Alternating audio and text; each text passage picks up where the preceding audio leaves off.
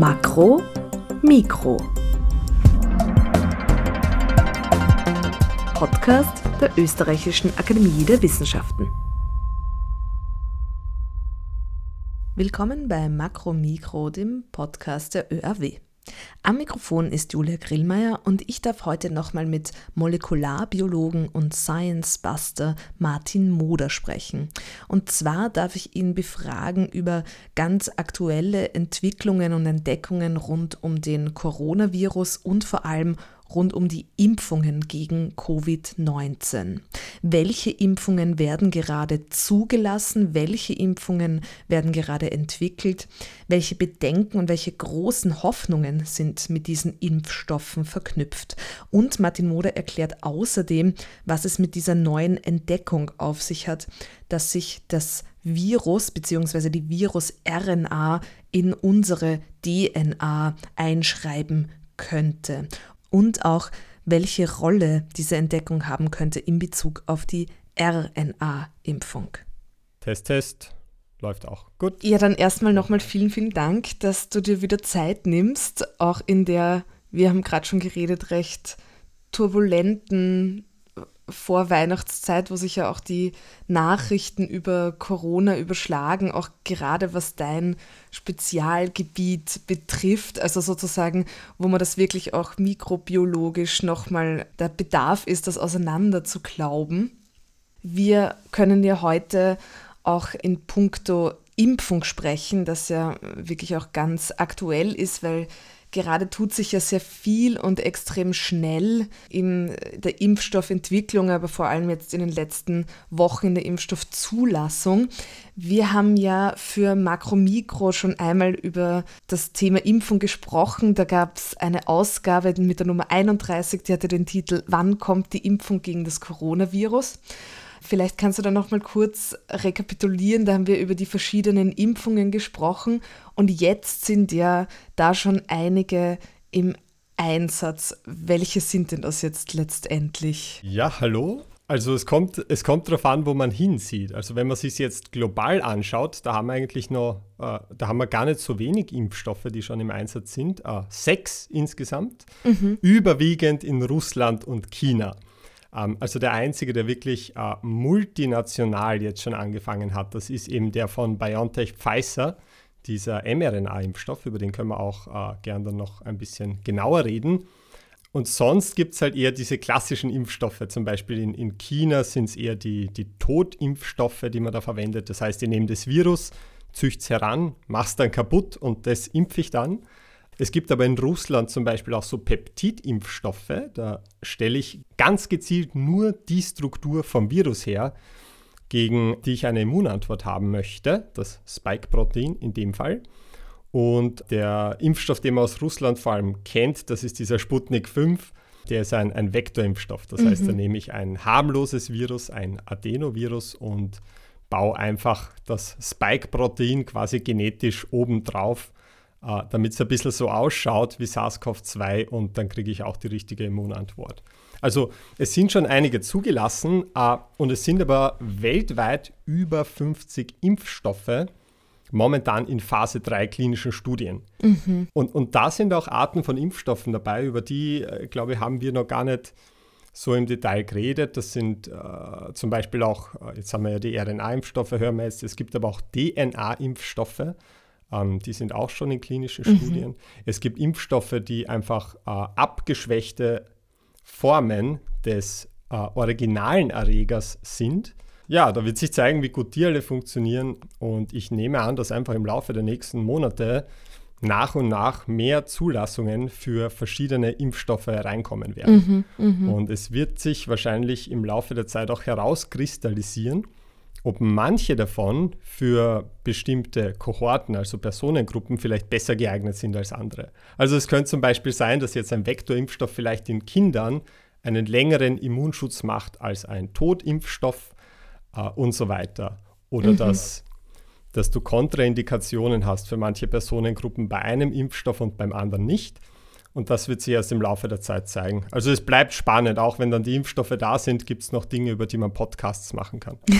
Sehr gut, uns geht die Arbeit nicht aus. Dir auf keinen Fall. Du hast das sehr verfolgt, auch in den letzten Wochen und Monaten, wie Forscherinnen und auch Arzneimittelherstellerinnen da sehr intensiv an den Impfstoffen gearbeitet haben. Und du hast gerade gesagt, manche Sachen, die werden sich erst über die Zeit zeigen. Wie ist denn das jetzt mit den Impfstoffen, die jetzt zur Zulassung kommen? Das war ja für viele doch überraschend schnell, wenn man es jetzt so vergleicht, natürlich mit herkömmlichen Medikamenten oder mm, vor allem Impfstoffentwicklung. Und zu diesem Gefühl der Erleichterung, wir haben eine Impfung oder wir haben sogar mehrere Möglichkeiten, die sich da auftun, ähm, einen, einen Impfstoff gegen Covid-19, mischen sich ja auch so gewisse Bedenken, ob man in dieser kurzen Zeit überhaupt einen sicheren Impfstoff herstellen kann. Es ist schon an vielen Leuten getestet worden, aber wie ist denn das mit Langzeitfolgen oder eben auch diese Dinge, die du gerade auch genannt hast, die man erst über die Zeit abschätzen kann? Wie ist denn das zu bewerten? Mhm. Also ähm, grundsätzlich der Teil der klinischen Studien, wo man Nebenwirkungen in aller Regel sieht, wenn sie denn auftreten, das ist die Phase 3 der klinischen Studien. Die macht man folgendermaßen, also zum Beispiel bei dem BioNTech-Impfstoff, da hat man das so gemacht, man nimmt 40.000 Freiwillige, die Hälfte davon impft man, die Hälfte davon kriegt der Placebo und dann wartet man. Und da wartet man in aller Regel sehr lang, weil ich äh, brauche eine gewisse Anzahl von Menschen, die sich dann in ihrem Alltag quasi infizieren, um eine statistisch robuste Aussage treffen zu können, wie wirksam das Ganze jetzt war. Mhm. Das heißt, ähm, in dem Fall hat man gesagt, man, man, kann das vorab ausrechnen, wie viel sich circa infizieren müssen in ihrem Alltag. Äh, ich brauche so knapp unter 200 Infizierte und dann kann ich sagen, wie wirksam ist das. Im Prinzip äh, ist das ganz leicht, man wartet dann und dann schaut man einfach, wie viele wurden unter den Geimpften krank, also durch das Virus, und wie viele wurden unter den Placebo-Geimpften krank, also quasi den Ungeimpften durch das Virus. Dann schaue ich, wie viel von den Geimpften wurden krank, dividiere das durch die Anzahl der Ungeimpften, die krank wurden. Das ziehe ich von 1 ab und rechne es mal 100 und dann komme ich auf diese Zahl der Wirksamkeit von über 90 Prozent, die da jetzt überall herumgeistert. Mhm. Also das ist einfach ein Resultat aus dieser Form der Untersuchung. Ja. Das heißt, die Leute, die diesen Impfstoff bekommen haben in dieser Studie, waren 20.000 Menschen. Wenn Nebenwirkungen auftreten mit einer hohen Häufigkeit, sagen wir häufiger als einer von 10.000, dann ist die Wahrscheinlichkeit sehr hoch, dass ich das da sehen würde. Mhm, mhm, ähm, und das, was den Leuten aber natürlich Sorgen macht, ist diese Frage nach den, nach den Langzeitfolgen, weshalb es auch immer heißt, wir hätten gern Langzeitstudien. Ja. Äh, und das, äh, das, das ist schon eine sehr äh, verständliche Sorge, aber, aber ich habe schon den Eindruck, dass es da ein bisschen ein Missverständnis gibt bezüglich, was damit gemeint ist, wenn von Langzeitfolgen die Rede ist. Weil wenn man historisch schaut, es gab natürlich schon, zum Glück sehr selten, aber doch ein paar äh, Fälle, in denen es bei manchen Impfungen in seltenen Fällen zu Langzeitfolgen gekommen ist. Ja, also, äh, und, und da ist es aber fast immer so gewesen, dass sich die innerhalb der ersten sechs Wochen nach der Impfung bemerkbar gemacht haben. Mhm. Also man hat auch was Langzeitfolgen angeht, eine, eine gewisse Risikoperiode nach der Impfung, wo man empirisch gesehen hat, wenn da keine Folgen sichtbar werden, dann ist die Wahrscheinlichkeit, dass später noch welche kommen, sehr, sehr gering. Und das ist in der Regel so äh, sechs Wochen, dass sie das bei den meisten zeigt. Okay. Und das ist auch der Grund, warum man gesagt hat, man muss mindestens acht Wochen, also zwei Monate testen, bevor es eine Zulassung gibt. Also das am häufigsten genannte Beispiel ist, ist so eine Impfung, äh, also Negativbeispiel ist so eine Impfung, die hieß Pandemrix. Die war gegen die äh, Schweinegrippe H1N1 von 2009, 2010. Und das ist wirklich eine der problematischsten Impfungen gewesen in der Geschichte, weil da hat sich rückblickend gezeigt, dass in der Gruppe, die am meisten davon betroffen war, von den Nebenwirkungen, einer von 16.000 Narkolepsie entwickelt hat. Mhm.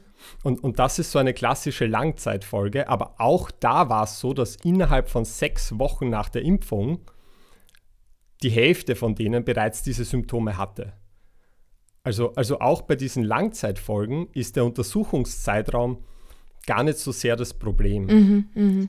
Das Problem bei Langzeitfolgen ist einfach, dass sie so selten auftreten, dass ich einfach wahnsinnig große Versuchsgruppen brauche, um so einen Fall beobachten zu können. Wenn wir dann an eine andere äh, klassische Langzeitfolge aus der Geschichte denken, die häufig erwähnt wird, das war auch eine Schweinegrippeimpfung in den 70ern, die hat bei einigen äh, Guillain-Barré-Syndrom ausgelöst. Das ist so, geht mit Lähmungserscheinungen einher. Aber da war halt auch nur die Häufigkeit 1 zu 100.000. Okay, ja. Sowas, sowas kann ich prinzipiell äh, nicht in klinischen Studien finden. Mhm. Da hätten in beiden Fällen Langzeitstudien überhaupt nichts dran geändert. Also das ist da gar nicht der Faktor. Der Faktor ist, wie groß sind die Versuchsgruppen und da stehen diese Corona-Impfungen eigentlich außerordentlich gut da mit 30, mhm. 40.000 Involvierten. Da kann ich auch eher seltene Nebenwirkungen finden. Aber das heißt natürlich nicht, dass äh, kein Restrisiko bleibt. Also so ganz seltene Nebenwirkungen, die findet man prinzipiell immer erst nach der Zulassung von einem Arzneimittel. Okay, das hat gar nicht so viel mit diesem beschleunigten Prozedere dann zu tun. Ja. Mhm, interessant, interessant. Ja, ja. es, es, es wäre natürlich schon ideal, wenn man jetzt fünf Jahre warten könnte, aber ja. wenn man historisch einfach zurückschaut, wo waren denn die Fälle, wo es Langzeitfolgen gab? Und das sind zum Glück nicht viele. Aber da muss man überall sagen, da war das Problem die Versuchsgruppengröße. Und mhm. ob man das jetzt zwei Monate getestet hätte oder zehn Jahre mit diesen Versuchsgruppen, hätte keinen Unterschied gemacht. Diese mhm. Nebenwirkungen mhm. sind einfach so selten, dass man sie da nicht finden kann. Dafür gibt es dann quasi die Phase 4, was im Prinzip bedeutet, dass man äh, extrem streng monitort nach der Zulassung, was alles auftritt. Und da kann man dann auch noch Zusammenhänge finden. Mhm. Aber ja, das ist halt jetzt äh, natürlich ein Thema, das alle beschäftigt, aber das ist halt ein Thema, das in der, in der Pharmazie und in der Arzneimittelentwicklung prinzipiell bei jedem Medikament der Fall ist, dass sie diese ganz ja. seltenen Nebenwirkungen auch, auch seltene Langzeitfolgen prinzipiell äh, nur sehen kann mit entweder unfassbar großen Versuchsgruppen oder, oder halt mit dieser Phase 4. Mhm, mhm. Die wird ja wahrscheinlich auch für diese Impfungen gelten. Das heißt, dass man sich das jetzt sehr genau anschaut, sobald geimpft wird. Genau. Ja, das ist spannend. Da kann man ähm, ja tatsächlich anscheinend aus der Geschichte sozusagen lernen oder aus Erfahrungen mit anderen Impfungen. Was ja aber vielleicht tatsächlich ganz neu ist oder wo man noch nicht auf die bestehende Impfgeschichte zurückgreifen kann, ist das Thema RNA-Impfung. Ist das richtig? Ist das äh, sozusagen was Neues? Was, was macht eine RNA-Impfung anders? Äh, ja, also es ist insofern neu, dass die RNA-Impfung von BioNTech die erste RNA-Impfung ist, die für einen Menschen zugelassen wurde. Mhm. Ähm, aber prinzipiell ist man schon seit Jahren mit RNA-Impfungen in klinischen Studien, in erster Linie aber in der, in der Tumorforschung. Das ist da sehr wichtig, RNA-Impfstoffe zu haben, weil, weil du die sehr schnell anpassen kannst, ganz spezifisch an den Tumor des Patienten. Mhm. Aber grundsätzlich forscht man an RNA-Impfstoffen seit, äh, seit über 25 Jahren. Das, das, das Problem ist, es hat sehr lange gedauert, weil es ein paar Hürden gegeben hat, die nicht leicht zu nehmen waren für die RNA-Impfstoffe und was zum Teil erst vor ein paar Jahren äh, gelungen ist. Also ein Problem war, wir haben ja RNA auch in unseren Zellen. Wir, wir haben in unserem Zellkern, da sitzt die DNA und damit die DNA eine Funktion ausführen kann, wird sie in RNA umgeschrieben und geht dann meistens aus dem Zellkern hinaus, um dort dann wieder zu einem Protein zu werden oder sonst eine Funktion auszuführen. Und diese RNAs, die meine Zelle produziert, die haben aber bestimmte Modifikationen, also bestimmte Veränderungen, die sie davon abhalten, abgebaut zu werden. Mhm.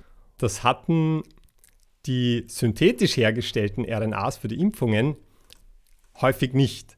Und da war einfach das Problem, dass zum Beispiel, äh, wenn ich jetzt eine RNA gespritzt habe, dass mein Immunsystem diese RNA als fremd erkannt hat und vernichtet. Mhm. Das hat man dann lösen müssen, indem man bestimmte Bausteine der RNA ausgetauscht hat. Also da gibt es so ein, so ein Baustein der Erbinformation. Das heißt Uridin, das hat man ersetzt durch Pseudouridin und plötzlich hat mein Körper das nicht mehr attackiert. Das hat man erstmal lösen müssen. Und was dann aber auch ein Problem war, RNA ist unfassbar instabil. Also niemand mhm. im Labor arbeitet gern mit RNA, wenn er es irgendwie verhindern kann. Uh, und, und gerade wenn ich das ins Blut spritze oder so, das ist kein gutes Milieu, da wird die eigentlich sofort zersetzt.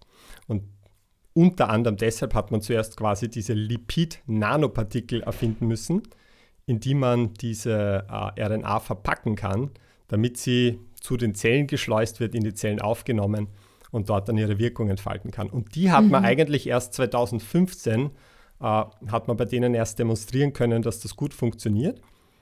Und dann waren eigentlich die Weichen gestellt und deswegen ist man dann auch kurz danach, so 2017 herum, äh, in die klinische Studien gegangen und hat sie gezeigt, dass das äh, sehr vielversprechend aussieht. Das heißt, eigentlich hätten wir uns keinen besseren Zeitpunkt für die Pandemie aussuchen können. Also insofern war sozusagen die RNA-Impfung schon reif. Das ist jetzt, äh, hat sich so ergeben, verstehe. Ja, RNA, ähm, du hast schon gesagt, das ist Erbinformation, in dem Fall des Virus. Jetzt hat ähm, ja auch eine andere Entdeckung äh, für Wirbel gesorgt, mit der du dich auch beschäftigt hast, nämlich dass sich Teile dieser Covid-RNA, also dieser Erbinformation des Virus, in DNA umwandeln könnte. Das heißt, ähm, in die Erbinformation, aus der auch unsere besteht. Äh, und zwar sich damit auch Virus auch ähm, nachhaltig in unsere DNA einschreiben könnte. Vielleicht kannst du ein bisschen erklären, wie diese Studie aussieht, wie, wie man auf diese Idee geko gekommen ist und auch was das dann wiederum für diesen RNA-Impfstoff bedeuten könnte. Sehr gerne. Also das ist ein, ein, es ist noch nicht veröffentlicht, das ist ein, ein Preprint, also das ist schon mal hochgeladen und jetzt muss erst die Fachkollegschaft draufschauen, ob das alles Hand und Fuß hat. Äh, ist am 13. Dezember online gegangen und macht jetzt groß Furore, weil wenn alles zutrifft, was da drin steht, wenn das alles standhält, ähm, dann könnte es tatsächlich sein, dass sich Viren-RNA unter bestimmten Voraussetzungen auch in menschliche DNA einbauen könnte. Mhm. Äh, und ich würde gerne vielleicht kurz besprechen, was das Paper behauptet gefunden zu haben, wo aber auch die Schwächen von dieser Arbeit liegen und was das jetzt bedeuten könnte. Äh, also grob zusammengefasst, das Paper behauptet, dass SARS-CoV-2 bei der Infektion Teile von seiner RNA in DNA umschreiben kann oder von der Zelle umschreiben lassen kann und sich die dann, oder zumindest kleine Stücke davon, in die DNA einbauen könnten von uns. Und das wäre natürlich sehr interessant, weil so etwas hat man bei menschlichen Zellen noch nie beobachtet. Mhm. Ich meine, wir wissen grundsätzlich schon, dass äh, Viren immer wieder an unserem Genom herumfuschen. Also es ist nichts Schockierendes, wenn ein Virus sich unsere, in, in unsere Erbinformation einbaut. Okay. Also jeder der, jeder, der schon mal eine Fieberblase gehabt hat, Lippenherpes, das ist ein DNA-Virus und das baut seine DNA in unsere Zellen ein. Und dort bleibt die DNA dann auch. Die baut sich da dauerhaft ein. Mhm. Und ähm, es gibt andere Viren, äh, zum Beispiel HIV, die bestehen eigentlich aus RNA, und auch die haben die Möglichkeit, sich in DNA umzuschreiben und in unser Erbgut einzubauen. Ja, also bei Herpes ist das natürlich harmlos, bei HIV ist das natürlich nicht so harmlos. Ja. Das heißt, wir wissen grundsätzlich, dass unsere Erbinformation nicht so starr ist, wie wir uns das oft vorstellen. Ja, also da finden laufend irgendwelche Veränderungen statt. Okay. Und es ist sogar so, und da kommen wir jetzt schon zu dem, was das Paper äh, sagt, wir haben in unserer Erbinformation auch sogenannte Transposons. Das sind Ausschnitte unserer eigenen Erbinformation, die aber in unserer Erbinformation herumspringen können. Also da gibt es Transposons, die können sich wirklich ausschneiden aus unserer DNA und woanders einfügen. Es gibt äh, eine spezielle Art von Transposons, nämlich äh, Retrotransposons, und um die geht es jetzt letztlich. Die können sich selber abschreiben als RNA können diese RNA dann wieder in DNA umwandeln. Dazu haben sie ein Enzym, das sie selber mitbringen, quasi, eine, eine reverse Transkriptase, und sich dann wieder als DNA einbauen. Mhm. Die gibt es in unserer Erbinformation und die machen das ständig. Und, und da gibt es eine bestimmte Art von Retrotransposon-Elementen, die nennt man Line 1. Die machen 17% unserer Erbinformation aus. Also das ist, das ist kein seltenes Randphänomen, yeah. so funktioniert einfach unsere, unsere DNA. Und was das Paper argumentiert, ist, dass bei einer Infektion mit SARS-CoV-2, da können diese Retrotransposon-Elemente so überaktiv werden, dass sie Teile der Coronavirus-Erbinformation, also der RNA, auch in DNA umwandeln und zumindest kurze Stücke davon in unsere DNA einbauen. Mhm. Und das zeigen sie auf verschiedene Arten. Also wahrscheinlich der Kern des Papers ist, sie machen RNA-Sequenzierung. Das heißt, sie schauen einfach, was für RNA-Moleküle schwimmen in der Zelle herum. Und was sie dabei finden, sind Hybride ähm, aus menschlicher RNA und Virus-RNA. Mhm. Und das würde implizieren, dass sich das Virus in uns eingebaut hat und dann zusammen mit unseren Genen abgelesen wurde.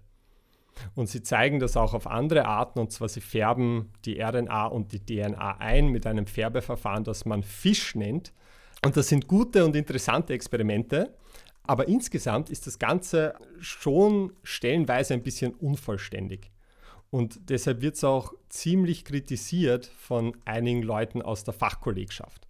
Okay. Darf ich da kurz noch ja. nachfragen, wenn da sozusagen das, gro das große Bedenken ist, der Virus schreibt sich in die DNA ein. Was heißt denn das eigentlich sozusagen für jetzt, äh, für so Symptome? Heißt das, dass man dann immer wieder an Corona erkranken könnte, so wie man so zum Beispiel immer wieder Fieberblasen manifestieren würde? Oder was, was ist da das denn sozusagen überhaupt die, die Gefahr von so einer Einschreibung?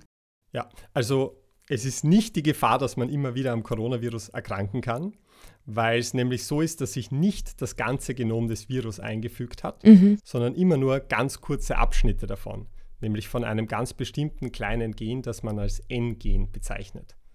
Das heißt, unsere Zellen können nicht das Virus nach einer gewissen Zeit wiederherstellen, wie das beim Herpesvirus ist, weil einfach nur ein ganz kurzer Ausschnitt da irgendwie drin gelandet ist. Okay. Und äh, was das für den Krankheitsverlauf bedeutet, da können Sie selber nur mutmaßen. Also mhm. Sie haben zum Beispiel eine Hypothese, die besagt, dass vielleicht die, bei denen sich mehr Fragmente einbauen, schwerere Krankheitsverläufe haben könnten, aber das ist halt rein spekulativ. Okay, also das wissen klar. die selber nicht. Das ist halt das Problem. Wir wissen noch nicht einmal, ob das Paper überhaupt standhält, also ob das durch ein Peer Review kommt, weil ich komme gleich zu den Kritikpunkten. Genau, ja. Und äh, was das bedeutet, wenn es standhält, da, da, haben wir überhaupt keine Ahnung. Okay, alles klar. also zu den Kritikpunkten, die da kommen. Ein zentraler Kritikpunkt ist einfach, dass das meiste, was sie zeigen, zeigen sie in sehr, sehr künstlichen Zellsystemen. Mhm. Das heißt, sie nehmen da nicht die Zellen, wie sie normalerweise sind, sondern sie gehen gezielt her und man sagt, sie überexprimieren diese Retrotransposons. Das heißt, zu denen, die schon drin sind, schmeißen es genetisch noch mehr davon hinzu und zwar so, dass die besonders aktiv sind und dadurch hast du halt, was auch immer für einen Effekt du findest, einen viel stärkeren Effekt dadurch. Mhm. Und sie zeigen auch, dass dieser Effekt äh, in Zellen, in denen sie das nicht machen, nur 10% von dem beträgt, was sie sonst so zeigen. Aber sie zeigen manche Experimente auch in Zellen von infizierten Menschen. Und das ist natürlich besonders interessant, weil das viel näher an der Realität ist. Äh, aber da zeigen sie vor allem diese Experimente, wo sie die RNA in der Zelle ablesen, wo sie RNA-Sequenzierung machen und so Hybride finden aus menschlicher RNA und Virus-RNA. Und da hast du aber wirklich das Problem, und das haben schon viele kritisiert auf diesem Preprint-Server, dass wenn du RNA sequenzierst, also wenn du versuchst abzulesen, was sind denn das für RNA-Moleküle in der Zelle, dann kann es durchaus passieren, dass bei der Vorbereitung deiner Proben sich RNA-Moleküle aneinander lagern und wenn du das dann abliest, sieht das so aus, als hättest du Hybride, obwohl das in Wirklichkeit einfach nur eine Vermischung in deiner Reaktion war. Mhm. Und das wurde da experimentell jetzt auch nicht ausgeschlossen. Also das ist sicher auch ein großer Kritikpunkt, durch den es manche Leute als fragwürdig betrachten, ob das tatsächlich standhalten wird, wenn man da entsprechende Kontrollversuche macht. Weil normalerweise, was du, was du machst, wenn du wirklich klar zeigen möchtest, dass sich etwas ins Genom eingefügt hat, ist, dass du nicht nur zeigst, dass diese Sequenz da jetzt vorhanden ist, sondern dass du viel konkreter zeigst, hier ist die Sequenz, die sich eingebaut hat und die Position, wo sie sich eingebaut hat, mit den dazugehörigen Sequenzen meiner Erbinformation. Das wäre ein wirklich kräftiger Hinweis und das ist da nicht gezeigt worden. Mhm, es, mhm. es, es gäbe auch andere Kontrollexperimente, die eigentlich sehr wichtig gewesen wären, nämlich dass man sagt, man nimmt Zellen, die keine dieser Retrotransposons haben und schaut, ob der Effekt dann nicht auftritt, was man erwarten würde, wenn sie recht haben. Und das sind halt alles so Kritikpunkte. Uh, man, man, kann natürlich jetzt immer überkritisch sein. Ja, es ist ganz klar, uh, man muss schnell publizieren in diesen Zeiten, damit das Wissen nach außen gelangt. Aber ja, es, es wird sich zeigen, wie das Ganze dann aussieht, wenn es durchs Peer Review kommt. Und uh, ich würde sagen, die Situation momentan ist, dass das ist ein unfassbar interessantes Paper. Und ich würde schon davon ausgehen, dass das so veröffentlicht wird. Aber ob das eine Relevanz hat oder welche, das wird sich erst zeigen. Weil, ja, und das ist auch ganz wichtig, nirgendwo in diesem Paper wird gezeigt, dass das ein Effekt ist, der jetzt für das Coronavirus spezifisch wäre. Mhm. Also es kann sein, dass das einfach allgemein eine Eigenschaft ist, die Retrotransposons mit viraler RNA machen, wenn sie sehr aktiv werden. Also dass sich, dass sich ähm, beim Schnupfenvirus genau das Gleiche gezeigt hätte und dass das okay. etwas ist, was eh ständig in den Zellen passiert und wir da jetzt einfach eine interessante Eigenschaft von Zellen beschrieben haben, aber nichts, was in Bezug auf SARS-CoV-2 jetzt besondere Relevanz hätte. Ja, ja. Wenn, wenn wir jetzt auf die Impfung kommen, was bedeutet das für die Impfung? Grundsätzlich, das Coronavirus besteht aus verschiedenen ja, subgenomischen Regionen, also aus verschiedenen Genen, möchte ich sagen, die dann auch vereinzelt in der Zelle vorliegen, wenn es infiziert worden ist. Und da gibt es eben zum Beispiel das N-Gen und das S-Gen. Das S-Gen ist das, das sich in der Impfung befindet. Das kodiert für das mhm. Spike-Protein. Und es gibt aber auch äh, das N-Gen, das das Nukleokapsid kodiert. Das ist nicht in der Impfung. Aber in dem Paper haben sie gezeigt, dass sich vor allem das N-Gen in die Erbinformation eingebaut hat.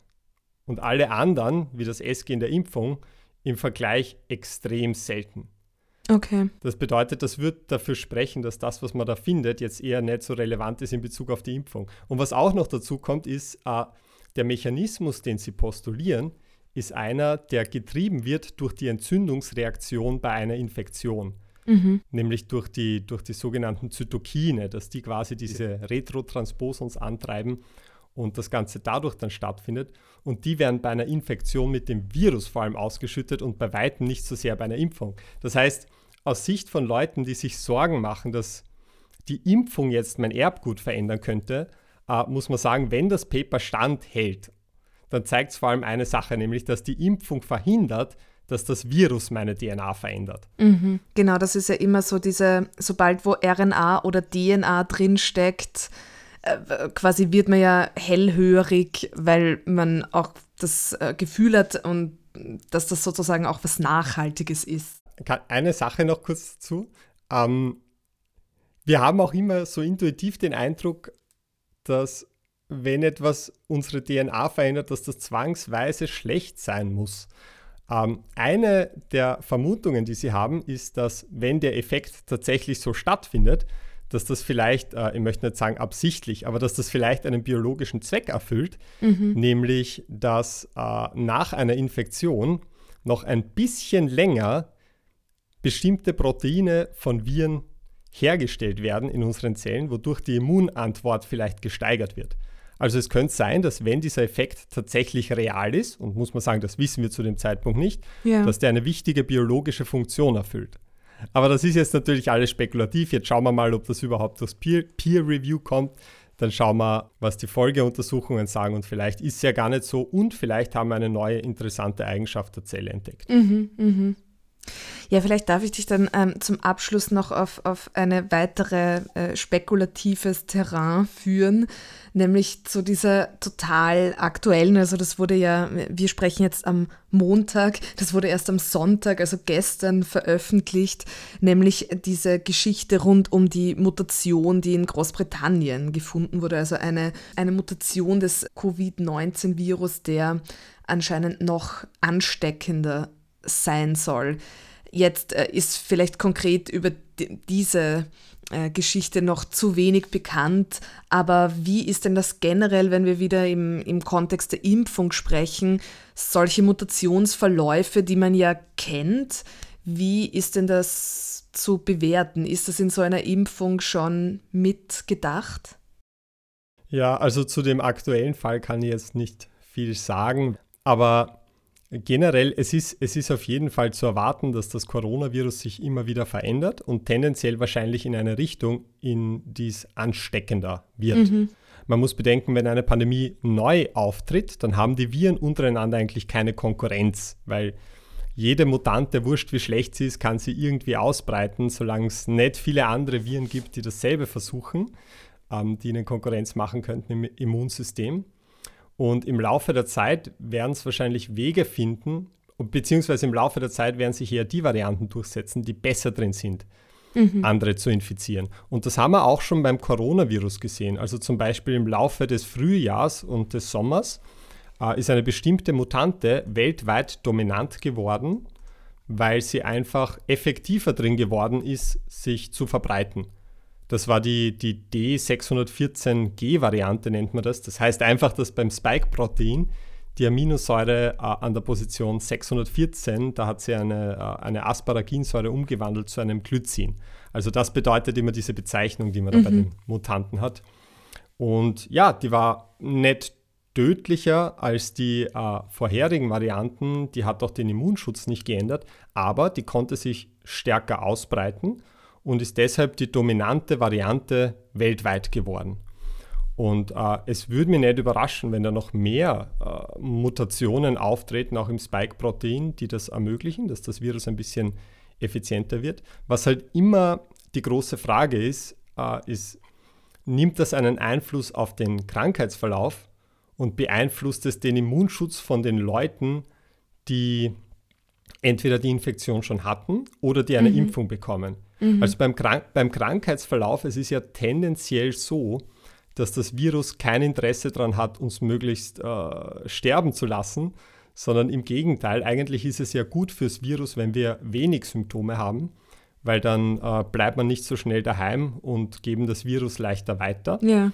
Und ja, aber das wird sich zeigen. Beim Immunschutz, da haben wir ähm, einen Vorteil in der Situation, in der wir jetzt sind sollte eine Mutation auftauchen, die die bisherigen Impfungen zum Beispiel irrelevant macht, wo ich jetzt nicht sagen will, dass das jetzt der Fall ist, ich persönlich wäre überrascht, aber, aber sollte sowas auftauchen, RNA-Impfungen kann man im Prinzip von wenigen Tagen anpassen. Mhm. Wenn, wenn ich weiß, was die Mutation im Spike-Protein ist, dann kann ich dieselbe Mutation in der RNA im Prinzip ja, am Computer nachschreiben. Und ist natürlich schon ein bisschen aufwendiger, aber die lassen sich sehr, sehr schnell anpassen. Das heißt, man mhm. könnte im Prinzip sofort mit den klinischen Studien anfangen, ohne jetzt noch irgendwelche große Vorarbeit leisten zu müssen. Was halt dann schwierig wäre, ist zu bestimmen, wenn wir jetzt einen RNA-Impfstoff anpassen, um auf eine neue Mutante zu reagieren, ob wir dann das gesamte Prozedere nochmal durchlaufen müssen oder ob man sagt, das ist eine Spezialsituation, die Abwandlung eines RNA-Impfstoffs, wo man sagt, da müssen jetzt nur bestimmte Voraussetzungen erfüllt sein und in einem Monat kann das dann angepasst auf den Markt. Das, das wird sich erst zeigen. Aber das, mhm. das finde ich, ist das Interessante an RNA-Impfstoffen, dass sie so flexibel sind, dass man sie sehr schnell anpassen kann. Ja, und deswegen ja. bin ich auch gespannt, ob, ob das, was jetzt hier passiert und dieser Boost, den die RNA-Impfstoffe erhalten, dann wieder rückwirkend auf andere Bereiche wirken wird, wie die Krebstherapie, wo ja mhm. RNA-Impfstoffe auch sehr vielversprechend aussehen, eben weil sie so schnell anpassbar sind. Also kann sein, dass langfristig auch ein paar positive Effekte haben könnte, das Ganze, was da jetzt passiert. Aha, sehr spannend, ja. Dann vielen, vielen Dank für diese Einordnungen, die natürlich auch auf diesem Puzzle, das es ja inzwischen ist, sehr helfen. Wo muss man noch vorsichtiger sein, aber auch wo stecken so sehr hoffnungsvolle Entwicklungen. Auch der Ausblick auf die Entwicklungen, die uns ja im nächsten Jahr ganz bestimmt dann noch begleiten werden. Hm. Ja, super, dann sage ich vielen, vielen Dank für deine Zeit und Expertise. Danke auch. Schöne, hoffentlich nicht zu allzu turbulente restliche Tage des Jahres wünsche ich dir. Ja, ja vielen Dank, wünsche ich dir auch. Das war Makromikro, Podcast der Österreichischen Akademie der Wissenschaften. Julia Grillmeier bedankt sich bei Ihnen herzlich fürs Zuhören und bei Martin Moder, dem Molekularbiologen und Science Buster, der heute sowie in einigen vergangenen Folgen zu Gast war bei Makromikro. Sie können all diese Ausgaben nachhören unter oerw.ac.at slash podcast. Sie finden Makromikro auf Soundcloud und auf allen Listen und Plattformen, wo es Podcasts gibt. Wir wünschen eine möglichst geruhsame Winterzeit und freuen uns, wenn wir uns bald wiederhören.